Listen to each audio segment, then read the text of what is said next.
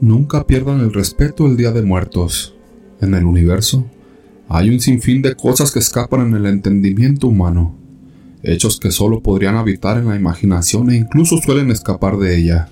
En una de mis tantas experiencias ocasionadas por una afinidad natural a este tipo de seres, ocurrió en el Día de Muertos, aproximadamente hace seis años, en la madrugada del primero de noviembre. Estaba en la universidad y rentaba en la capital del estado en el que residía en ese momento. Para llegar a casa de mis padres, era necesario viajar aproximadamente tres horas, por lo tanto lo más factible era quedarme rentando. El lugar donde rentaba era seguro y tenía guardias de seguridad en ambos puntos de acceso. Por ende, tenía muy poco de qué preocuparme. Exactamente mi pequeño apartamento estaba en un segundo piso, y constaba de una sala pequeña, un cuarto, una cocineta y un baño.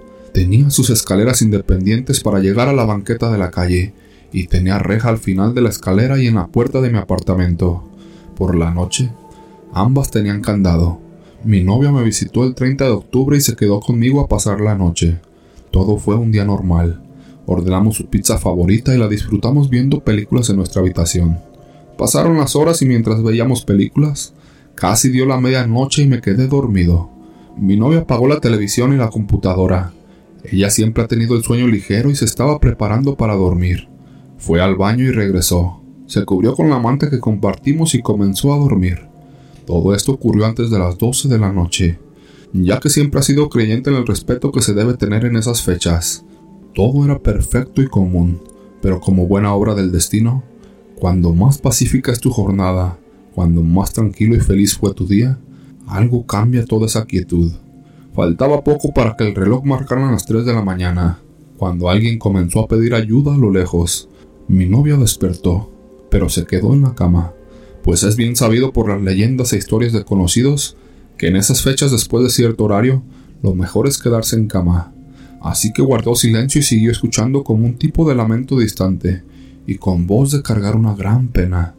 Pedí ayuda una y otra vez, hasta que la voz cesó.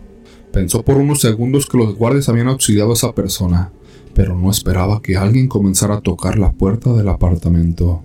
Sonaba la puerta de madera y una mujer seguía pidiendo ayuda. En ese momento, no pensó en nada más que levantarse para sentirse más segura. Desperté y encendí la luz. Ella rezaba y los lamentos y llamadas a la puerta se esfumaron. Yo alcancé a escuchar los últimos toques. Me contó todo lo que ella escuchó y pensé que alguien necesitaba ayuda urgentemente. Así que tomé mis llaves y salí a ver por el balcón. Impresionantemente vi como varias personas iban cargando un difunto y rezando. No lo podía creer. Tallé mis ojos y volví a ver de nuevo, pero ya no había nadie. Ya no se escuchaba nada y los guardias estaban en sus puestos como si nada pasara. Pensé que todo había sido una broma. Llamé a la policía para informar el suceso por si algo había pasado. Le relaté todos los detalles y colgué la llamada. Luego Entré a mi apartamento listo para dormir, pero vi el reloj de mi celular. Pasaron solo nueve minutos desde las 3 de la mañana. Siempre me pregunto cómo pudieron saltar la reja con candado de 3 metros de altura. Cómo alguien pudo pedir auxilio sin ser escuchado o visto por los guardias. ¿Por qué lo que sea que fuera que pedía ayuda se calmó cuando los rezos comenzaron? ¿Cómo los guardias dicen no haber visto nada si yo lo vi claramente? Ese horario que tantas veces involucra algo paranormal estaba cobrando sentido, por más explicación lógica que quisiéramos tener. Este suceso escapaba de toda lógica. Momentos de terror que al vivirlos a flor de piel te dejan una inquietud sobre si estaba seguro con mi novia en ese apartamento. No pude conciliar el sueño, más que todo para cuidarla a ella. Estuve despierto hasta las seis de la mañana y nada raro ocurrió hasta ese momento. Viendo el sol, Decidí dormir un poco para enfrentar un día más en unas horas. Esa fue una de mis vastas experiencias con lo paranormal. Segundo relato. Cuando tenía 13 años conocí a un chico de 18 que era trailero. Todos sus hermanos también eran choferes, y él era el menor. Él fue mi primer novio y me sentía muy enamorada de él. Pero fuimos a una fiesta y ahí bailó con otra chica de su edad. Yo le reclamé y terminamos. Esto me dolió muchísimo ya que era mi primer amor. Pasaron meses y no supe nada de él, hasta que una tarde llegó a mi casa para despedirse. Se iba a otra ciudad a trabajar y a vivir allá, pero quería despedirse de mí y pedirme perdón por lo que me hizo. Me dijo que se había enamorado de mí, pero que yo era una niña para él, y propuso que quedáramos como amigos. Yo lo perdoné y se fue. Pasó un año desde que se había ido y no supe nada de él. Una noche, alrededor de las doce y media ya estábamos acostados en casa, cuando de repente escuchamos que tocaban la puerta. Me levanté y me asomé por una rendija y vi que era él, mi exnovio. Le dije a mi mamá, mamá, es mi exnovio. Dice que quiere hablar conmigo y que es urgente. Abrí la puerta y mamá también se levantó y lo vio. Me acerqué a él y lo vi con una guayabera blanca y un pantalón oscuro, la misma ropa que tenía cuando se despidió de mí. Estuvimos platicando y recordamos cómo nos conocimos y nos hicimos novios. Le dije que todavía sentía algo por él, pero que solo quedaría en mi vida como mi primer amor y mi primer beso. Él me abrazó y me dijo, Sigues siendo una niña. Perdóname por haberte lastimado. Reconozco que me porté mal. Luego agregó, ¿sabes? Ya no voy a poder volver nunca a esta ciudad. Y no te volveré a ver, pero siempre serás alguien especial en mi vida. Nos despedimos. Se despidió de mi mamá y se fue. A la semana siguiente, alrededor de las doce y treinta del mediodía, llegaron sus hermanos a mi casa y los recibí sonriendo, pensando que a lo mejor se le había olvidado algo a mi exnovio. Pero vi sus caras muy raras y tristes, y les pregunté qué pasaba. Me dijeron que el día tal había muerto mi ex, en un accidente a las doce y treinta de la noche. Yo estaba sorprendida y no podía aceptarlo. Les dije que yo había platicado con él, que estuvimos en el corredor de mi casa y que traía su guayabera blanca con su pantalón oscuro. Agregué, es más, mi mamá también se despidió de él. Uno de ellos me abrazó y me dijo que llevaba puesta esa ropa cuando murió.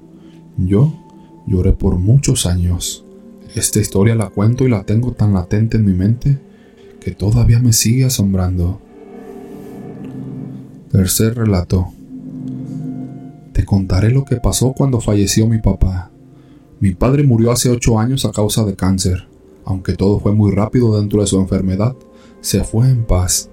Mi papá recién había cumplido años unos días antes de su fallecimiento, y justo el día que falleció, se iba a festejar a lo grande con una fiesta con toda la familia. Ese día llegué a casa temprano para iniciar los preparativos. Mi papá me recibió como siempre sonriente y me dijo, Hija, qué bueno que ya llegó. Solo la estoy esperando a usted.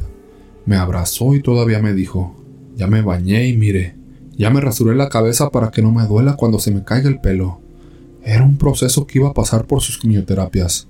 Nos sentamos un rato y me dijo, hija, voy a sentarme allá atrás en el patio. Allá la veo.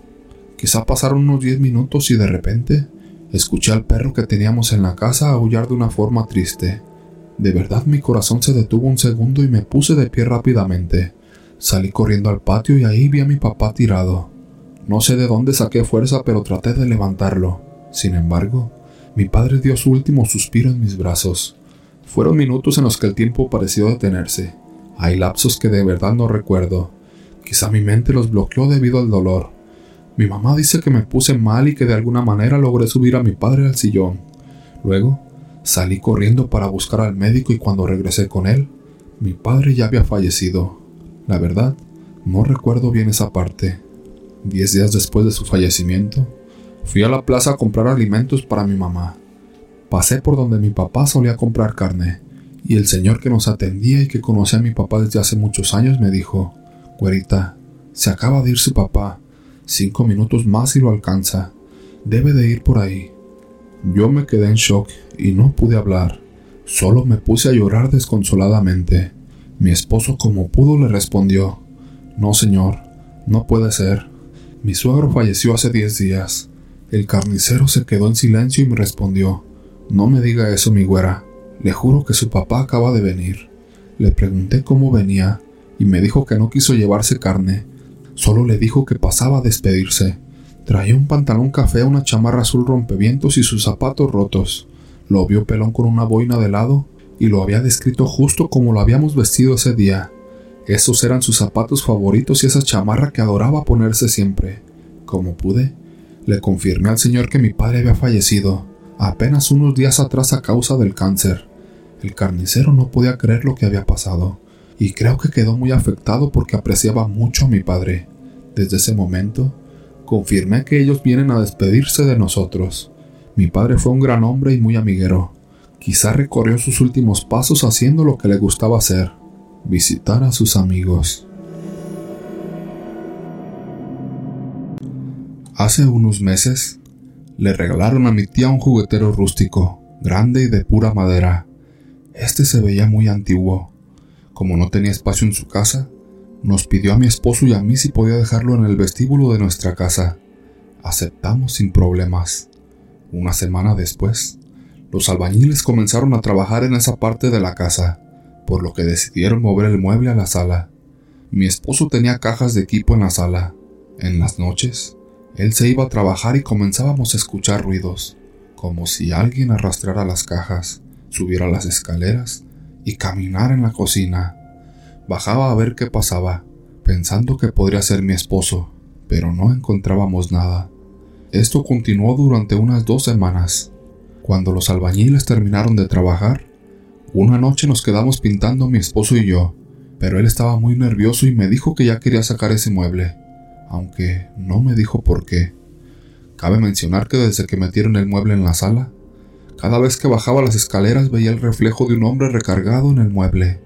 Era algo que veía a diario y cada vez que volteaba hacia esa parte de la casa. No mencioné nada porque pensé que podría ser parte de mi imaginación, pero lo tenía en mi mente constantemente y me estaba afectando.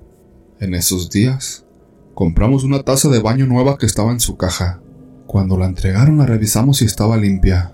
Sin embargo, cuando el albañil fue a instalarla, encontramos excremento seco en su interior y toda sucia. La taza estaba en la misma sala que el mueble, le pregunté a mi esposo si recordaba que al entregarnos la taza la revisamos y estaba completamente limpia. Él me confirmó que sí. Esa noche en que estábamos pintando, mi esposo me dijo que cuando amaneciera íbamos a sacar ese mueble. Le pregunté qué sucedía y me dijo que estaba cansado de ver a un hombre parado junto al mueble cada vez que llegaba en las madrugadas. Le confesé que yo también lo veía pero no quería mencionarlo. Nos acercamos al mueble y la piel se nos erizó. El ambiente se sintió muy pesado y frío. Me coloqué frente al mueble y le grité, diciéndole que no sabía quién era, pero que no pertenecía a mi casa. Le ordené en nombre de Jehová que se fuera con quien lo había enviado, o que buscara la luz de Dios si necesitaba seguir su camino y que se fuera. Sentimos un gran temor en ese momento, pero mantuve la firmeza y le grité que no le tenía miedo y que no tenía lugar en mi casa. Desde esa noche, no volvimos a ver al hombre junto al mueble. Ese mueble pertenecía a un señor que había fallecido hace poco menos de tres meses, y su familia regaló todas sus pertenencias, incluyendo objetos que él apreciaba mucho. Suponemos que pudo haber sido la razón. Desde que sacamos el mueble, no hemos escuchado ni visto nada raro en nuestra casa.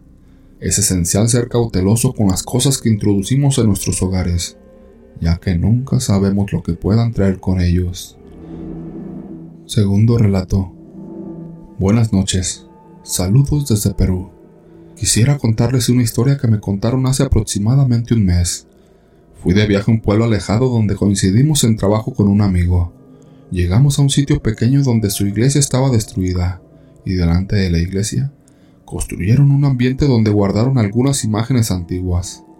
Entramos a eso de las nueve de la noche. Estaba oscuro. En un sitio alejado iluminado con velas debido a una fiesta patronal, Entramos a descansar. El ambiente estaba algo oscuro y al fondo se veían las imágenes, lo que daba un poco de miedo. Mientras platicábamos y bromeábamos, empezamos a contarnos historias que nos habían pasado. Fue entonces cuando mi amigo me contó una historia que le sucedió a su primo hace unos 25 años, cuando él tenía 12 años. En el pueblo, donde trabajaban la tierra y se dedicaban a la ganadería, aún se conservaban muchas costumbres de antaño. Su primo y su padre salieron de madrugada, alrededor de las 3 de la mañana, llevando su ganado hacia el río para que se alimentaran y bebieran agua, como era su costumbre. Su primo seguía al ganado y su padre se iba adelante guiándolo. Llegaron a un lugar iluminado por un poste de luz. Al costado había una cruz antigua casi al borde del río, donde la gente solía dejar flores y velas. Mientras su padre descansaba y bebía algo, su primo vio a una persona arrodillada junto a la cruz, como si estuviera orando.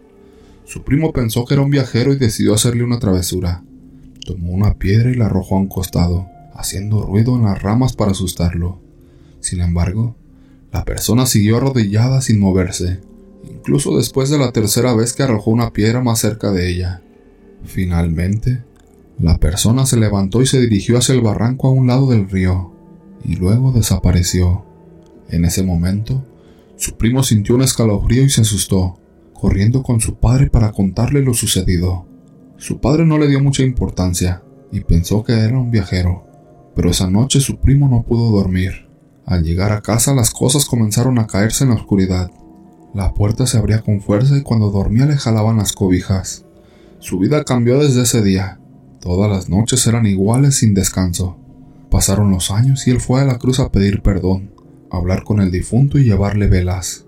Incluso mandó hacer una misa en el sitio, pero nada cambió. Se trasladó a otro lugar pero la misma historia continuó. Con el tiempo, se acostumbró a convivir con la situación, pero su primo ya no era el mismo. Parecía ido, perdido en su propio mundo.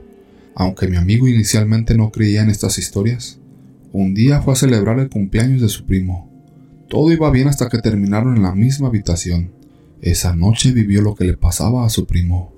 La puerta se golpeaba fuertemente, gritos y ruidos extraños. Asustado, salió corriendo de la casa en plena madrugada y se fue al trabajo. A las dos horas llegando a la ciudad, llamó a su primo para preguntar cómo estaba. Este le respondió que todo estaba bien, que no se preocupara, ya que eso le pasaba siempre. Tercer relato. Mi nombre es Carla Beltrán y soy de Toluca, Estado de México. Me casé con una persona 22 años mayor que yo y tuvimos una niña. Cuando me enteré que estaba embarazada, nos fuimos a vivir a la casa de sus padres en San Luis Mextepec. Los vecinos me habían advertido que una hermana del papá de mi hija era bruja, pero nunca les hice caso. Hasta que una tía me dijo que en ese pueblo la mayoría de la gente se dedicaba a hacer brujería. El papá de mi hija perdió su empleo y un sobrino suyo lo ayudó a conseguir trabajo como mesero en un centro nocturno. Él solía salir a las 7 de la noche y cada vez que se iba, algo extraño ocurría. Golpeaban las ventanas y azotaban la puerta. En una ocasión, incluso rompieron el vidrio de mi puerta. Siempre les echaba agua bendita cuando esto pasaba. Una vez, desperté y encontré a mi niña morada al pie de la cama. La llevé al médico pero no encontraron nada. Cuando falleció mi hija, la familia del papá de mi hija asistió al velorio, y una de sus sobrinas dijo que sus tías se habían llevado a la bebé, y resultó que era mi concuña y la hermana del papá de mi hija. Tras enterarme de lo que había sucedido, decidí separarme. A los pocos meses, el papá de mi hija enfermó gravemente debido a un problema en el corazón. Por humanidad, lo vi y lo llevé al médico, y él se recuperó.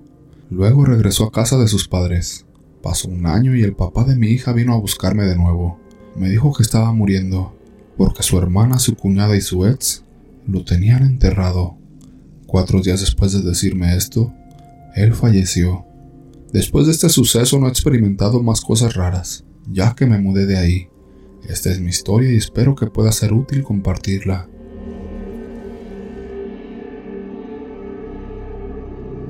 De niño en casa se cocinaba con leña así que mi labor específica antes de irme a la escuela y después de volver era traer leña para el fogón. En la tarde me iba lejos de casa y me entretenía subiéndome a los árboles de guayaba. Comía hasta hartarme. Muchas veces volvía tarde a casa por lo cual recibía regaños de mi madre. Un viernes salí como de costumbre por algo de leña. Subí por el camino de los arrieros o camino real como lo llaman otros. Como siempre, me entretuve en comer algunas frutas. Cuando menos pensé ya casi era de noche así que a prisa empecé a recoger algunas ramas y palos de leña. No podía llegar sin nada a casa. Tomé a prisa lo más que pude y empecé a bajar por el camino. De repente, escuché a una mujer cantando una melodía que no había escuchado antes. Decía algo más o menos así. En la noche sale la lechuza, también el macho cabrío que me llena de poder y placer. Quiero que sepan que era la primera vez que escuchaba la frase macho cabrío, pero me sonaba algo terrorífico. Así que me persiné y me hice a un lado del camino para no encontrarme con quien fuera que viniera subiendo. Y de repente la vi aparecer por un lado del camino. Yo sabía muy bien quién era, una vecina nuestra llamada Rosalía. Al ver la leña que llevaba se quedó mirando a todos lados, como intentando encontrar al dueño de ese atajo de ramas secas. Al no ver a nadie, siguió caminando arriba. Mi curiosidad pudo más que mi miedo y la seguí. Llegó hasta uno de los lugares más espesos de aquel monte. Había un gran árbol y la vi desnudarse por completo. Rosalía era una mujer muy vieja, y así lo evidenciaba su arrugada piel. Dentro de sus ropas sacó un pequeño tarro y de este empezó a untarse algo en el cuerpo. Era algo mentolado porque llenó de un olor muy fuerte todo el lugar. Al principio era un olor agradable, pero a medida que se iba embarrando más, el olor se fue haciendo fétido. Ella empezó a decir algo que en ese momento no entendí. Después, supe que era el Padre Nuestro al revés.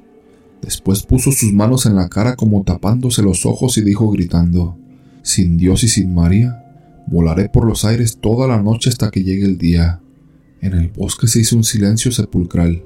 Los animales dejaron de hacer ruido y el viento se detuvo. No sé decir muy bien cómo, pero Rosalía salió de su cuerpo. Era otra Rosalía. Mientras un cuerpo estaba afuera, el otro quedaba ahí tendido en el suelo. Pero la mujer que había afuera era una mujer joven y atlética. Al verse así, se reparó todo el cuerpo. Dio una carcajada de alegría, pero también sonaba extraña, como si no fuera ella. La vi parada al lado del árbol. Volvió a mirar su cuerpo como regocijándose de su juventud. Se palpó sus senos y todo su cuerpo.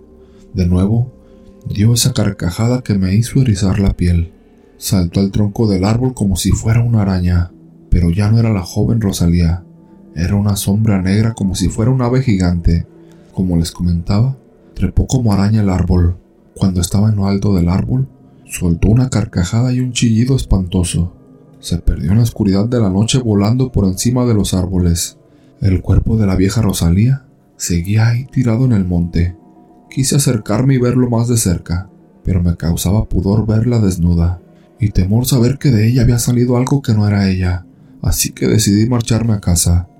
No conté a nadie lo que vi, pero al encontrarme con Rosalía en cualquier parte, saludaba y bajaba la cabeza. La realidad es que le tenía miedo, era en verdad una bruja. Dejé de subir a la parte del monte donde vi aquello. Quería evitar un encuentro como el de esa noche. En casa, el baño quedaba en el patio, así que antes de irnos a dormir, debíamos salir fuera a cepillarnos los dientes y hacer nuestras necesidades. Eran casi las diez cuando salí. Al estar en eso, escuché una carcajada lejana y vi en el cielo una bola de fuego. Esta chilló y se rió igualmente como en aquella vez. Yo tiré todo y corrí dentro de casa. Estaba solo con mi madre y le señalé lo que había en el cielo. También ella la había escuchado, y ahora también la vio. Me tomó de la mano y corrimos a donde vive mi abuela, para contarle lo que había ocurrido. Mi abuela pregunta si nos ha hecho daño o si se ha parado en el techo de la casa. Le decimos que no. Entonces nos dice, déjenla tranquila. Ella está en sus cosas y mientras yo esté aquí nunca nos hará daño. No sé por qué, pero a pesar de que solo fue una bola de fuego, yo sé que quien volaba era Rosalía. Muchas veces más escuché y vi esa bola de fuego. Su risa siempre me causaba un terror indescriptible, pero como dijo la abuela, nunca se detuvo en casa, siempre iba de paso. Segundo relato. Muchas personas en el transcurso de su vida han experimentado diferentes casos de índole paranormal, y aunque no todos ellos conllevan el mismo nivel terrorífico, no dejan de ser igual de escalofriantes. En lo personal yo he vivido varias experiencias de este tipo. Ahora vivo en Tijuana y no sé por qué, pero siempre que voy de visita a donde vivía antes, me sucede algo paranormal. Por eso, antes de viajar yo solo me hago una terapia mentalmente, a sabiendas de que me va a suceder algo extranormal. Lo que voy a contarles me sucedió la última vez que fui. Muchos dicen que a estas cosas uno se acostumbra, pero la verdad es que no es así. Para las cosas venidas de otro mundo, es difícil acostumbrarse aunque las vivas muy seguido. Se necesitaría ser muy frío de sangre para no sentir miedo al estar viviendo algo que no sabes de dónde ni a qué viene. Llegué a mi querido pueblo, un lugar ubicado cerca de Guadalajara, Jalisco, verdaderamente muy hermoso. A mí me encanta el olor a tierra mojada. Lo digo porque eran tiempos de lluvia cuando fui a visitarlos. En casa de mi hermana, me recibieron muy bien como siempre y esa noche la pasamos en vela charlando de cosas personales, solos ella y yo. Por momentos escuchaba ruidos. Éramos nada más los dos. Su nieta estaba dormida en el sofá a un lado de nosotros. Mi hermana me miró notando que había sentido algo. Ella también lo escuchó, pero me dijo que no hiciera caso. Bien sabía que ellos se alimentaban de nuestra energía y más del miedo. Traté de hacer caso omiso a los ruidos y seguimos platicando hasta que ya casi amanecía. Así lo hacemos regularmente el primer día que llego cuando voy. En la mañana me despertó diciendo que ya estaba listo el desayuno y un rico café para disipar la desvelada. Todo seguía normal. Ya ni siquiera me acordaba de la otra noche. Lo único que sí me pareció extraño fue que un amigo de antaño no fuera a saludarme como siempre lo hacía cada vez que yo iba. No le pregunté por él a mi hermana, sabiendo que trabajaba como enterrador y velador del cementerio. Ya lo vería cuando fuera de visita con mis padres a sus tumbas. Llegó la noche. Mi pueblo estaba en días festivos. Durante doce días le celebran a la Virgen de Guadalupe. Y esa vez le dije a mi hermana que si íbamos a la plaza para distraernos un poco. Ella no quiso ir. Dijo sentirse cansada. La desvelada de anoche le había afectado un poco. Así que me arreglé y me fui solo. Deseaba salir de mi rutina. Estuve un rato con algunos amigos, pero también me pareció raro que el otro no estuviera ahí si éramos amigos de parranda. Después de unos tragos, sería como las tres de la madrugada cuando me despedí de ellos. Para llegar a casa, forzosamente tenía que pasar por una calle donde se encuentra una escuela abandonada. Al ir por la escuela estaba muy oscuro. Antes de llegar a la esquina, miré que se atravesó una figura de mujer. Parecía ser mi hermana, porque hasta su ropa era igual a la que ella traía cuando se negó a ir conmigo.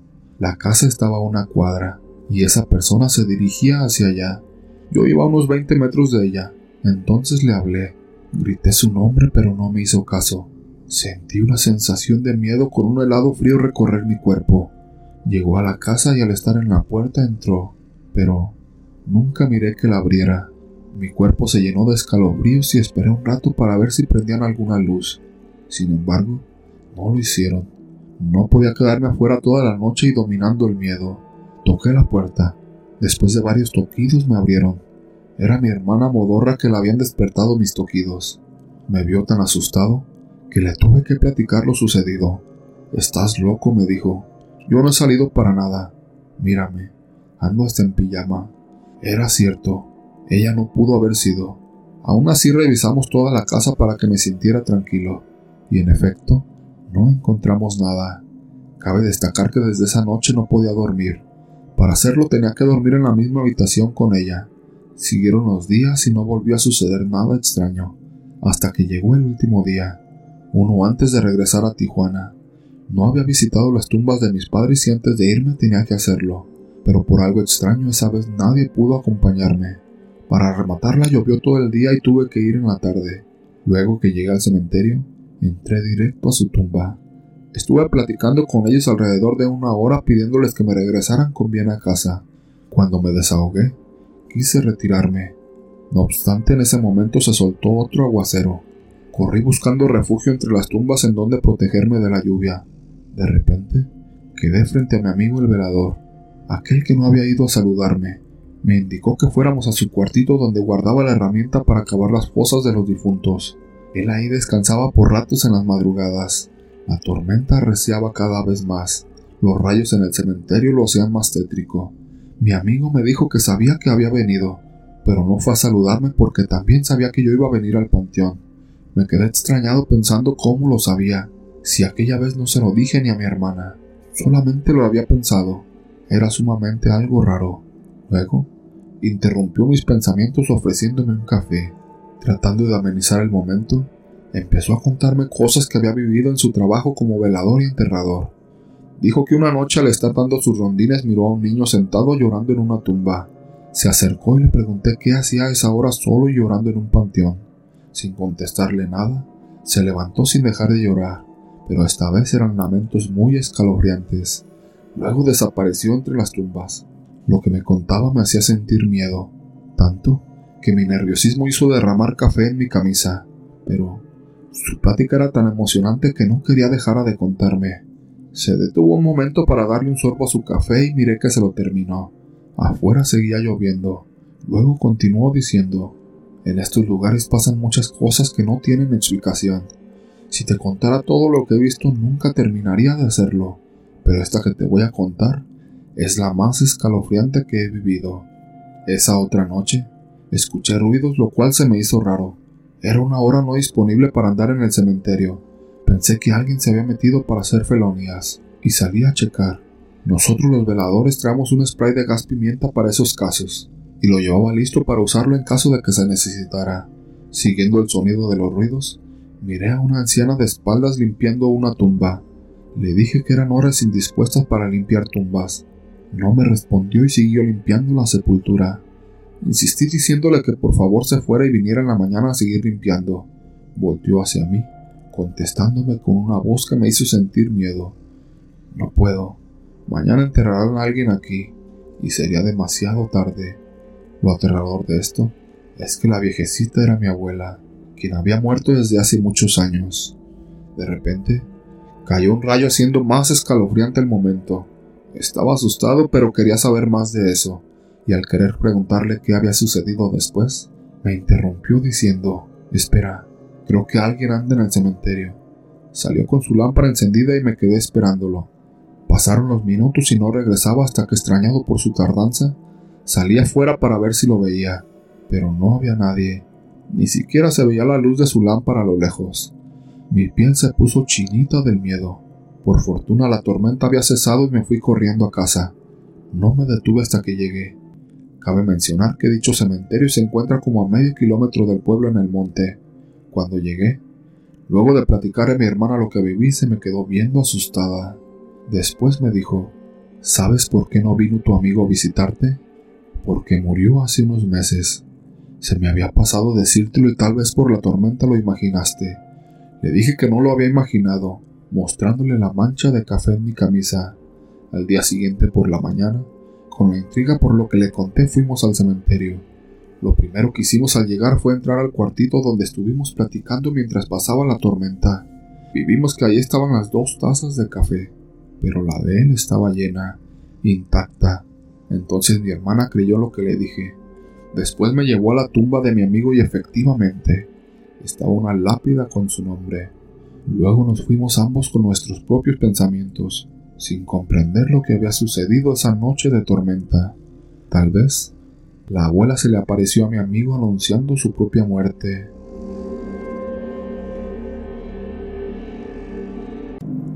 Hace 15 años conocí a un hombre trabajador pero misterioso. Sin embargo, jamás me había tratado mal así que me convenció de vivir en unión libre. Cuando me embaracé, le pregunté si podíamos casarnos, a lo que él dijo que por el civil pero no por la iglesia. Cuando le pregunté por qué, me contestó que no podía decírmelo, pero que no desconfiara de él. A mí me mataba la duda, así que decidí recurrir a mi cuñada y preguntarle si sabía por qué no quería casarse conmigo, a lo que respondió, nuestra religión nos lo prohíbe. Le pregunté qué religión tenían, pero no me contestó. Cuando mi pareja llegó, lo confronté y le dije que no me iría hasta saber la verdad. A lo que él me dijo, si te digo, terminamos nuestra relación. Sin creer que lo decía en serio, le dije que sí, que me lo dijera. Entonces respondió, nosotros somos espiritistas. Se dio la vuelta y se marchó. Cumplió su palabra y no volvió más a la casa. Ahora estaba sola y embarazada. Sin embargo, Pude tener a mi bebé con la ayuda de mi madre. Posteriormente, cuando mi hija cumplió seis años, él reapareció. Dijo que no quería quitarme a la niña, pero que solo deseaba conocerla y que supiera que tenía un papá. No pude negarme.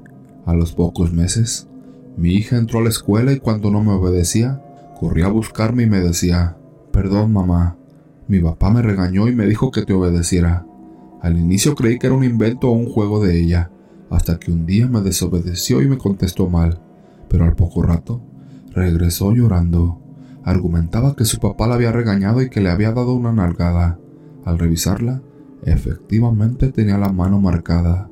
Comencé también a notar que nadie me hablaba y que las personas poco a poco se alejaban de mí, hasta que un día mi vecina me dijo que quién era la persona que me seguía a todas partes, que si ya tenía guardaespaldas, a lo que yo le contesté que nadie me acompañaba, yo siempre andaba sola, a lo que ella replicó, no es cierto vecina, esa persona llega con usted, entra a su casa y cuando no vemos que sale, él está esperando afuera.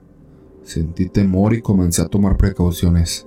Espiaba si venía alguien o si alguien esperaba fuera de la casa, pero no había nadie. Un día salí tarde del trabajo. Fui a recoger a mi hija con mi madre.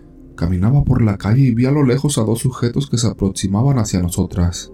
Estaban muy cerca y era inevitable evadirlos. Pensé lo peor. Apreté la mano de mi hija y de pronto escuché una voz. Lárguense de aquí. Miré de reojo sin quitar la mirada hacia el frente, y entonces vi la silueta de un hombre, al tiempo que salían corriendo aquellos delincuentes. Giré rápidamente y junto a mí no había nadie.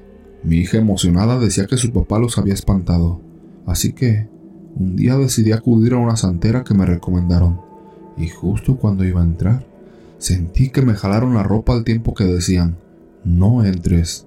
No obstante, logré introducirme al establecimiento. Cuando me reuní con la santera, puso una cara de horror. Dijo que no podía atenderme y se apartó de mí. Finalmente, decidí buscar al papá de mi hija, confrontarlo y pedirle una explicación. No fue tan agradable mi visita para él, pero al final accedió a verme. Le pregunté por qué me había embrujado, a lo que él me respondió, no te embrujé, solo te puse una sombra para que te cuide.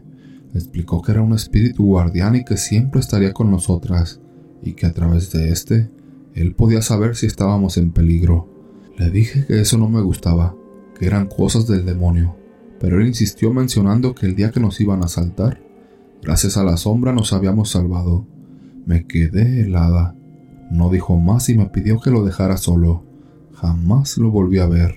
Mi hija siguió escuchándolo y viéndolo, escondido entre sombras cuando se encontraba en algún apuro, y aprendió a decirle gracias. En lo que a mí respecta, no pude volver a casarme, puesto que los pretendientes que tenía siempre se espantaban, porque decían que en la noche se les aparecía un hombre y los golpeaba para que me dejaran. Segundo relato.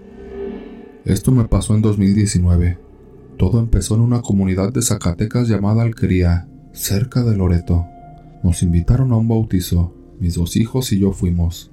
La cosa es que a la hora de regresarnos nos agarró la noche, y la gente que nos invitó sugirió que sería mejor quedarnos, ya que la zona era peligrosa por problemas con los delincuentes. Amablemente nos ofrecieron un cuartito, y la estábamos pasando tan bien que decidimos quedarnos. Llegó la hora de dormir, y tratábamos de acomodarnos los tres en una cama individual. Yo no lograba conciliar el sueño debido al espacio limitado.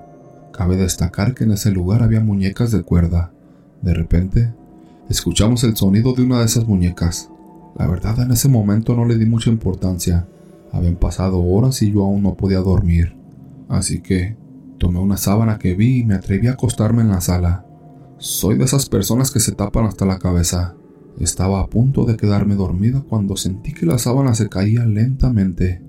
Pensé que había sido yo misma con los pies, así que me volví a cubrir. Me estaba durmiendo nuevamente cuando sentí que alguien tiraba de la sábana hacia el otro lado, hacia la entrada de una habitación que no tenía ventanas. Me levanté pensando que alguien me estaba jugando una broma. Me asomé y pregunté si había alguien, pero no obtuve respuesta. Recuerdo que me asusté y corrí de vuelta al sofá. Me cubrí por completo y empecé a rezar el Padre Nuestro. Debo decirte que no profeso ninguna religión, pero estaba tan asustada que rezaba. De repente, Sentí que alguien estaba encima de mí y me apretaba el cuello. Cuando pude quitarme la sábana, no había nadie. Obviamente salí gritando y corriendo de la casa. Salieron mis hijos y la familia. Todos me miraban como si estuviera loca. Antes de irnos, la tía nos contó que en esa sala velaban a los familiares fallecidos. Pasaron unas dos semanas. Ya estaba de vuelta en mi casa y ya había dormido. Cuando estaba descansando, Sentí como alguien volvía a subirse sobre mí y nuevamente me apretaban del cuello.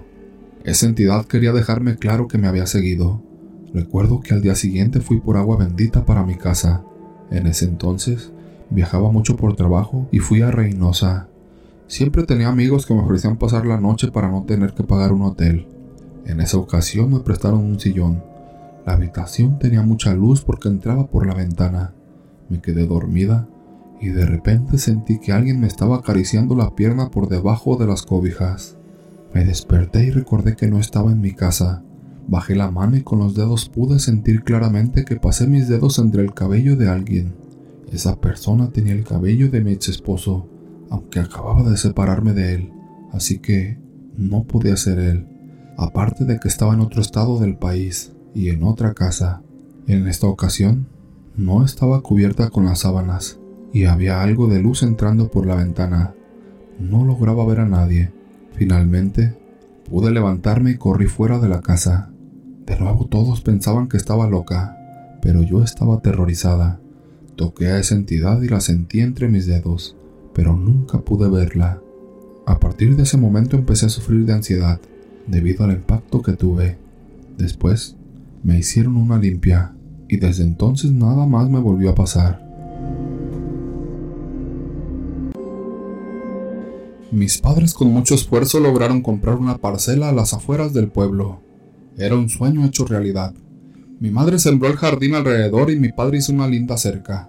La casa era pequeña, pero para ellos y para mí era la más bella de todo el mundo. Pasaron unas cuantas semanas. Vivíamos un sueño. Decía mi madre que los sueños se cumplen y este era el nuestro. No sé decir cuándo exactamente, pero en la casa el ambiente se hizo muy pesado. Mis padres por todo discutían.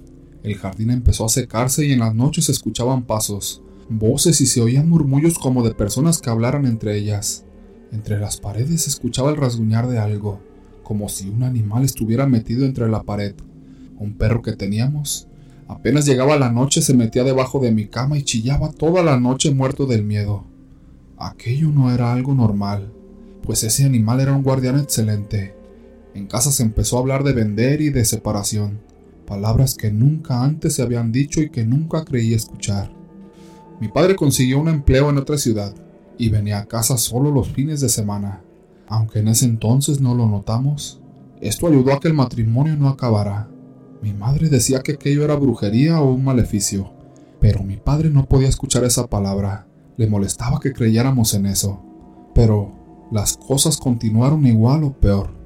Cuando daban las seis de la tarde comenzaba el terror. El perro lo sabía y era el primero de estar bajo la cama. Una noche en particular, mi madre y yo dormíamos en la misma cama por el miedo que aquello nos generaba. Ese día no solo fueron los pasos que caminaban alrededor de la casa, estos llegaron hasta la puerta y la empujaron. El perro sacó braveza de donde no la tenía y ladró una sola vez. Pero de eso que había afuera salió un lamento, tan terrorífico y lastimero, que el perro empezó a chillar con más fuerza. Aquello fuera lo que fuera, caminó alrededor de la casa toda la noche, resoplando como una persona que ha caminado mucho. Su cansancio era evidente, pero también terrorífico. Eso que había ahí no era algo de este mundo. Mi madre a primera hora cruzó el puente colgante y fue a casa de Eugenia, única persona de confianza por esos lados. Mi madre le contó todo lo que nos estaba pasando y el terror que eso nos causaba. La señora sin pensarlo mucho nos dijo, a ustedes les pusieron en su casa tierra de cementerio para aburrirlos. Nos aseguró que se saca tierra de una tumba en especial. Se debe saber quién es el muerto. Se le hace una oración y se le ata a este mundo, sin dejarlo descansar hasta que cumpla la labor de hacer aburrir a la persona o personas que se les encomienda. Lo que nosotros debíamos hacer era buscar cuatro bolsas con tierra. Debían estar en los sitios donde escuchábamos caminar ese personaje. Al encontrarlas, se debían llevar al cementerio, vaciarlas en cualquier lugar dentro del cementerio y simplemente decirle, te libero. Ahí acabaría todo, pero podía ocurrir que esa misma alma no quisiera trascender y se cobrara el sufrimiento con quien le hizo aquello. Si esto pasaba, nos daríamos cuenta quién quiso hacernos aquel daño. Por fuera de la casa en cada esquina encontramos las bolsas, muy pequeñas llenas de tierra entre negra y café. Se llevó al cementerio como nos dijo Eugenia, y efectivamente nuestra vida volvió a la normalidad. Pero nuestra vecina Rosalba se le empezó a morir su jardín, al igual que el de mi madre. Una noche la escuchamos gritar que la dejaran en paz. Huyó esa misma noche gritando como perseguida por el demonio, y abandonó su casa. Meses después vino una hermana a poner en venta la casa. Se acercó a la nuestra y le pidió disculpas a mi madre. Le dijo que su hermana era la que le había dejado eso en su casa, Aquello la atormentaba y le había hecho perder la cordura. Estaba muy flaca ya que no podía dormir ni de día ni de noche. La casa no se pudo vender. Al principio la hermana le daba vueltas y regaba el jardín. Con el tiempo la abandonó por completo. y no volvimos a saber nada de ellas. Segundo relato. Esto me pasó aproximadamente en el 2018. Era de madrugada y estaba en casa con mi mamá y mi mejor amiga. Mi mamá estaba en un cuarto aparte y mi amiga y yo en la sala. Estábamos platicando con música de fondo, cuando se escuchó que abrían la reja de la entrada. Intentaron abrir la ventana de la puerta pero no pudieron, y ahí tiraron una bolsa negra. Nos asustamos mucho así que despertamos a mamá. Abrimos solo la ventana por miedo, y ahí vimos la reja abierta, y en el piso un líquido negro con hojas, pelo y huevos podridos, o al menos eso olía. A los pocos minutos de ver eso, comenzaron a escucharse como gruñidos provenientes de la cocina. Se escuchaban muebles moviéndose como si los estuvieran agitando. Cayeron algunos platos de la cocina y algunos cajones se abrieron. En la parte del patio trasero vimos una sombra muy oscura. Todo esto pasó casi en una hora, pero la sentimos como una eternidad. Mientras limpiábamos eso, escuchamos voces y los gruñidos que no paraban. Al poco tiempo todo volvió a la normalidad. Mi mamá y mi amiga estaban casi llorando de algo que nadie nos cree cuando lo contamos. Yo siempre he sido escéptica. En ese momento sentí más coraje que miedo, y me pregunté quién rayos estaba haciendo esas maldades. Al día siguiente, y después de haber puesto sal donde estaba ese líquido negro y haber lavado muy bien, mi mamá se acerca y me dice casi susurrándome que la vecina hacía cuatro días que había tenido problemas con ella. Desde que nos mudamos ahí nunca se cayeron bien. De hecho, Sabíamos que la señora practicaba algún tipo de magia, ya que según ella leía el tarot y hacía limpias. Era una mujer sangrona y muy peleonera. Sinceramente empezamos a tener más cuidado con ella. Cuando salía a la universidad en la madrugada para alcanzar la combi, veía cómo en algunas ocasiones se asomaba por la ventana y me veía feamente. Lo último que pasó fue que, al llegar de un fin de semana que fuimos a la playa, encontramos una bolsa negra de nuevo en esta ocasión parecía un trabajo o ritual. Había una botella con un líquido viscoso y dentro de él como un pergamino pequeño, un listón rojo y una muñeca. Y dentro de la barriga donde debía ir el relleno, había un pájaro muerto con una foto de la casa y una oración extraña. Sinceramente yo no recuerdo qué decía del coraje que sentí. Fui y le grité afuera de su casa. Del coraje le dije hasta lo que no. Mi mamá me jaloneó y me metió a la casa. Creo que fue a hablar con ella a los dos días y le dijo que si no nos dejaba en paz iba a reportarla a la policía por acoso. La señora no lo negó, al contrario, se burló en la cara de mi madre y le dijo que no nos quería en la colonia. Después de eso, ya no volvimos a recibir ese tipo de acoso por parte de ella. Lo que sí es que empezamos a tener pesadillas recurrentes, y en la sala sigo escuchando ese maldito gruñido que me aterra, pues me recuerda aquella tarde cuando nos tiró por primera vez ese líquido negro y las cosas empezaron a moverse.